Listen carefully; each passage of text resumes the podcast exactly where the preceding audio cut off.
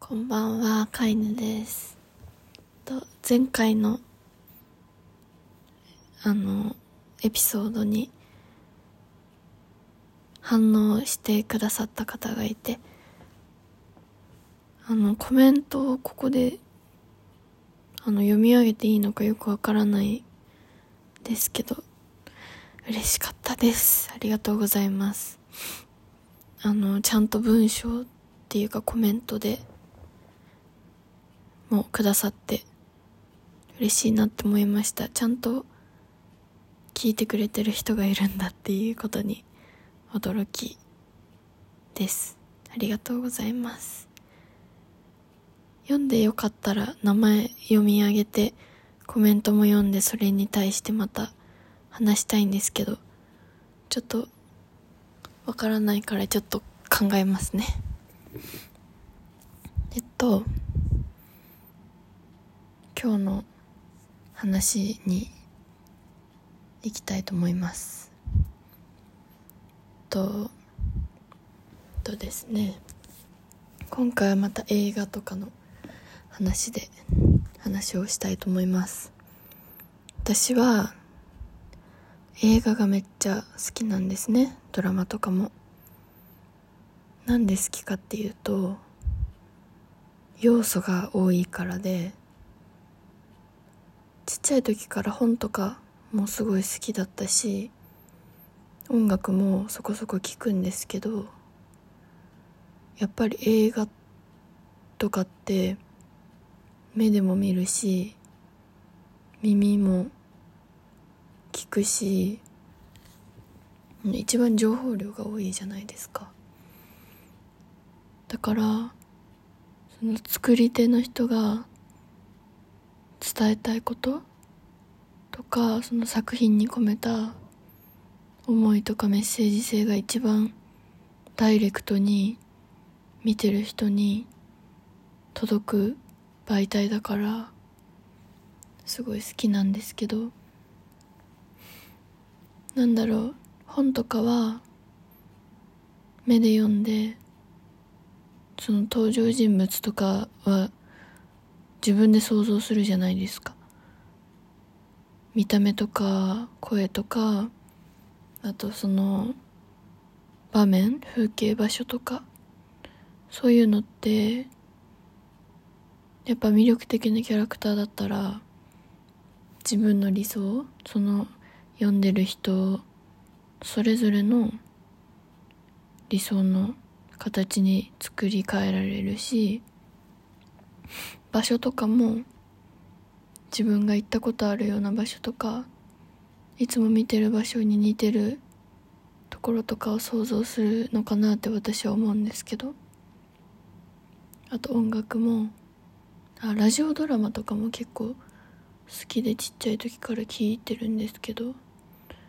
やっぱ顔は自分で想像しますよね勝手に。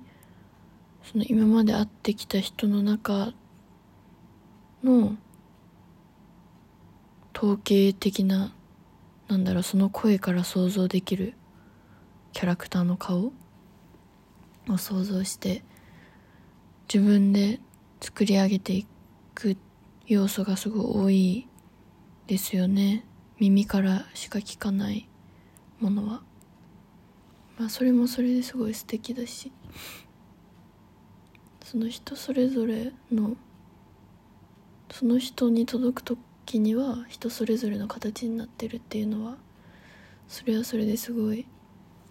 素敵だから別にその映画だけしか見ないとかそういうあれではないんですけど。映画はやっぱりなんだろうな。その作り手が込めたことを最大限に受け取りたい派なんですよ私は。どういうことを伝えたかったのかなとかどういうところにこだわってやったのかなっていうのがを細かく細かく見ていきたいんですね。そう。で私映画を見るのがすごい好きなんですけどあの部活で今はもう違うんですけど部活で映画を撮ってたことがあってそれその撮ってたっていう経験はすごい自分が映画を見る上での価値観とかをすごい変えたきっかけになったと思います。やっぱりなんだろう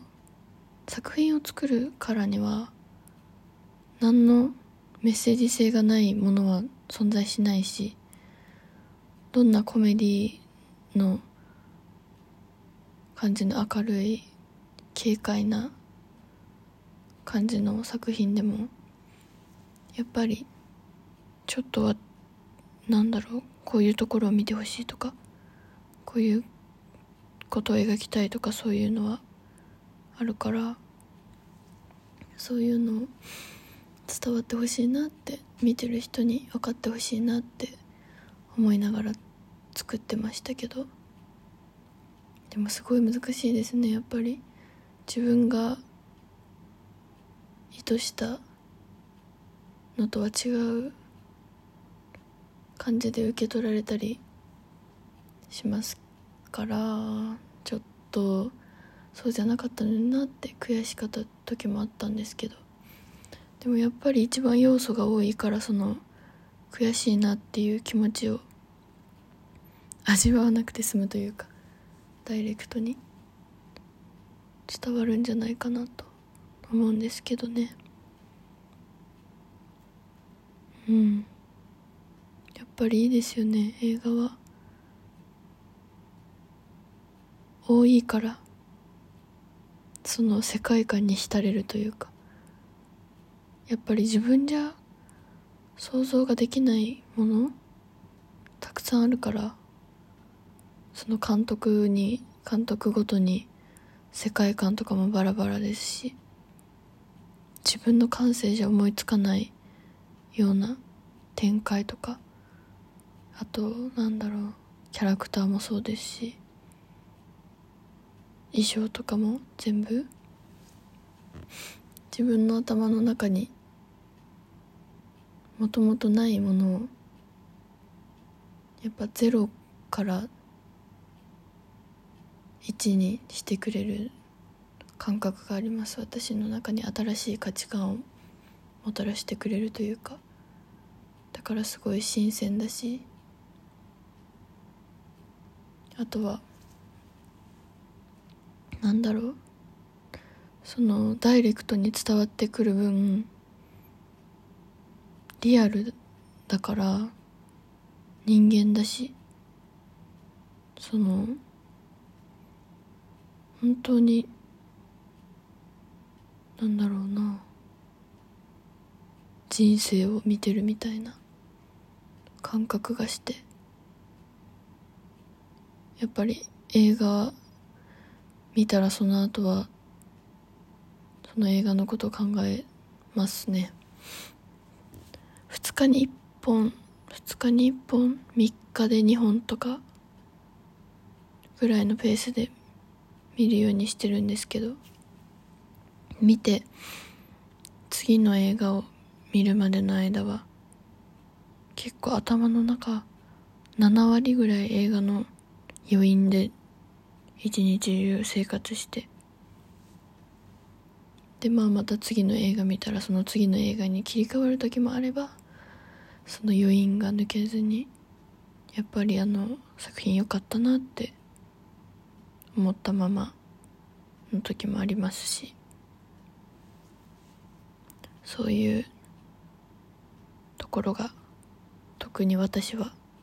映画が好きな理由なんですけどなんだろうなんかもっと言いたいことがあった気がするけど何しろ私はそういうところが好きですね。その作り手をやって難しさもわかるからそのさっき言ったみたいに要素がすごい多くても伝わらないこともあるしなんだろうなんだろう伝わるのが好きって言ってるのにちょっと矛盾してるかもしれないんですけど。まあその受け取る人によってどれだけ要素を詰め込んでこういう風に感じてくれっていう気持ちで見せてもやっぱり人それぞれ感じ方は違いますからその価値観とかその人が今まで経験してきたこととかもしかしたらその人が映画見る直前に何かあって事件がその人にとって。それでそのそのちょっとの何かだけで映画を見る目が変わったりなんか焦ってたりイライラしてたりとか早く見終わんなきゃとかそういう時もあるかもしれないですし。そういうのが不思議だなって思いますね。これだけリアルで現実に一番近いものでみんなで同じ映画館とかだったら同じ部屋の中で見てるのにこの大勢の人たちがそれぞれ違う受け取り方をしてそういうの不思議ですよね。素敵だし。なんかいいなって思います。またこの話はもういくらでもできる気がするので何回も映画の話はするかもですけど。今日はこんな感じでおやすみなさい。